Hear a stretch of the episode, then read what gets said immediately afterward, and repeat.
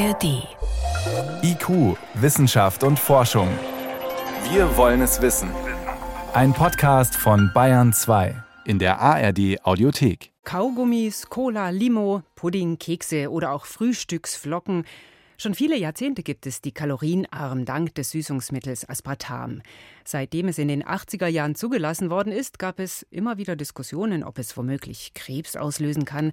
Aber unterhalb einer bestimmten, großzügig bemessenen Tagesdosis gilt es als unbedenklich. Jetzt hat die Weltgesundheitsorganisation WHO Aspartam nochmal unter die Lupe genommen und hat die neue Forschungsliteratur ausgewertet und es eingestuft als möglicherweise krebserregend. Dazu konnte ich vor der Sendung mit Martin Smollig sprechen. Er ist Professor am Institut für Ernährungsmedizin der Universität Schleswig-Holstein und ich wollte von ihm wissen, wenn ich jetzt vorm Getränkeregal stehe, an einem heißen Tag wie heute und habe wahnsinnig Lust auf eine Cola, denke mir aber auch, nee, nicht so viel Zucker, soll ich dann die Zero-Variante stehen lassen? Tja, also wir sind ja hier aus der ernährungsmedizinischen Perspektive und da muss man sagen, natürlich ernährungsmedizinisch, ernährungswissenschaftlich, das beste Getränk ist äh, zuckerfrei und süßstofffrei, ne, also am besten Wasser und vergleichbare Getränke. Aber wenn man natürlich sich entscheiden muss, nämlich irgendwas mit viel Zucker oder viel Süßstoff, dann ist das ernährungsmedizinisch eigentlich so, dass Zucker schlechter abschneidet als die Süßstoffe. Denn Zucker hat natürlich bekanntermaßen metabolische Nachteile, ist schlecht für den Stoffwechsel. Die ganzen Zivilisationskrankheiten sind eine Folge von zu viel Zucker. Und da können Süßstoffe eben doch schon eine hilfreiche Brücke sein für Menschen, die Zucker reduzieren möchten, die aber nicht ganz auf äh, die Süße verzichten können. Gut, jetzt haben wir diese Bewertung äh, der WHO möglicherweise krebserregend. Wir haben den Süßstoff Aspartam schon seit Jahrzehnten auf dem Markt. Was sind das jetzt für Studien bei Aspartam, um die es geht? Also das ist vielleicht ganz interessant, weil bei dieser Klassifizierung, wir haben die Klasse 2b, was als möglicherweise krebserregend bezeichnet wird, aber das ist nicht wahrscheinlich, dass das krebserregend ist.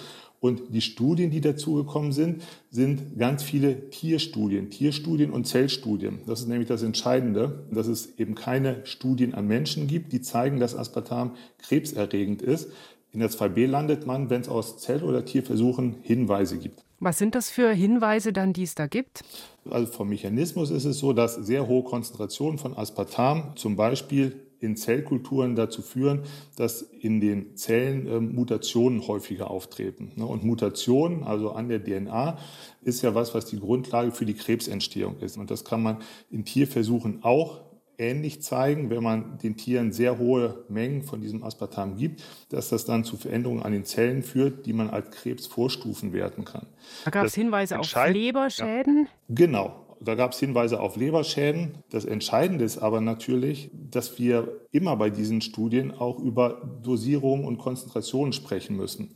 Das heißt, wir müssen uns immer angucken, das, was da zu irgendwelchen Effekten bei Zellen oder bei Mäusen geführt hat, wie viel Cola Zero zum Beispiel müsste ich dafür trinken, um vergleichbare Konzentrationen zu bekommen. Und das sind eben äh, riesige Mengen. Ne? Das ist auch in diesem Zusammenhang mit dieser Einklassifizierung ja, ist der Grenzwert, der alte Grenzwert bestätigt worden. Der alte Grenzwert fürs Aspartam, das sind 40 Milligramm pro Kilogramm Körpergewicht pro Tag. Und das entspricht ungefähr 21 Liter Cola Zero pro Tag, was man trinken müsste. 21 Liter pro Tag, dann würde man gerade so in den Grenzbereich kommen, wo man in den für einen erwachsenen Menschen, ne, das ist jetzt ausgerechnet für so einen erwachsenen 70 Kilo Menschen, dann kommt man in diesen Grenzbereich, wo es vielleicht kritisch werden könnte. So, und da ist natürlich klar, dass das Mengen sind, die niemals äh, jemand erreichen wird. Und die gesundheitlichen Probleme, wenn ich äh, 20 Liter Cola am Tag trinke, das sind, ähm, glaube ich, andere als das Aspartam. Wobei, wenn ich einem Grundschulkind äh, zwei Flaschen solcher Art gesüßte Getränke hinstelle, hm, dann könnte das vielleicht dann schon an die Grenze kommen, bezogen aufs Körpergewicht, oder? Genau, also das ist 40 Milligramm pro Kilogramm Körpergewicht, äh, muss man eben ausrechnen. Ne? Hm. Unterm Strich also, wenn wir uns anschauen, Aspartam, jetzt durch die WHO als möglicherweise krebserregend eingestuft. Das ist eine Einstufung, da schrillen jetzt noch nicht die Alarmglocken.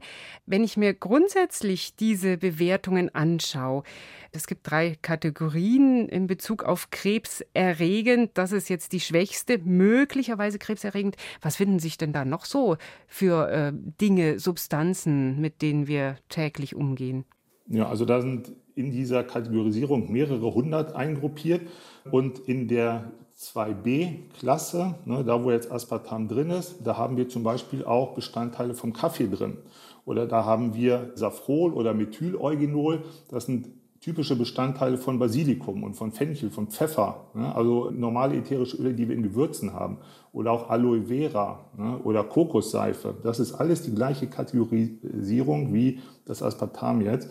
Und darüber, wenn wir dann uns die Klasse 2a angucken, wo die WHO sagt, das ist wahrscheinlich krebserregend, da haben wir zum Beispiel das rote Fleisch. Da haben wir Rindfleisch, da haben wir Schweinefleisch, da haben wir Acrylamid, was wir in Pommes haben, was wir in Chips haben, was wir in Brötchen haben.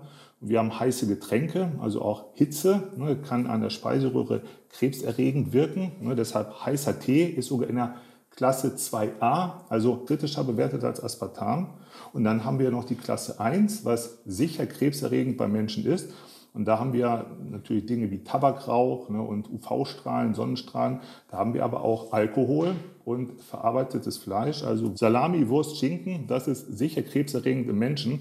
Und deshalb, das ist wichtig für die Einordnung. Ne. Das ist sicher krebserregend. Das konsumieren ganz viele Menschen jeden Tag.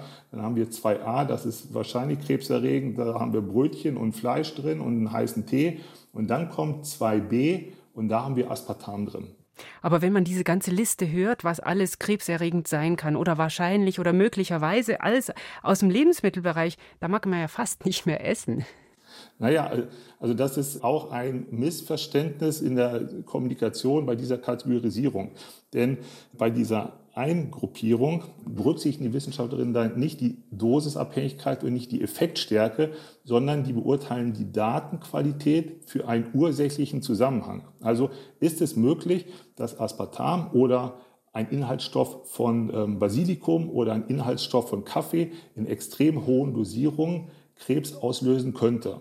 Und das kann man natürlich zeigen. Und wenn das gezeigt ist, ne, dann kommt das in diese Gruppe rein. Wie gesagt, das bedeutet nicht, dass man im Alltag mit den üblichen Mengen annähernd an diese Konzentration rankommen wird. Insofern ist das ähm, ernährungsmedizinisch ganz klar eine Entwarnung.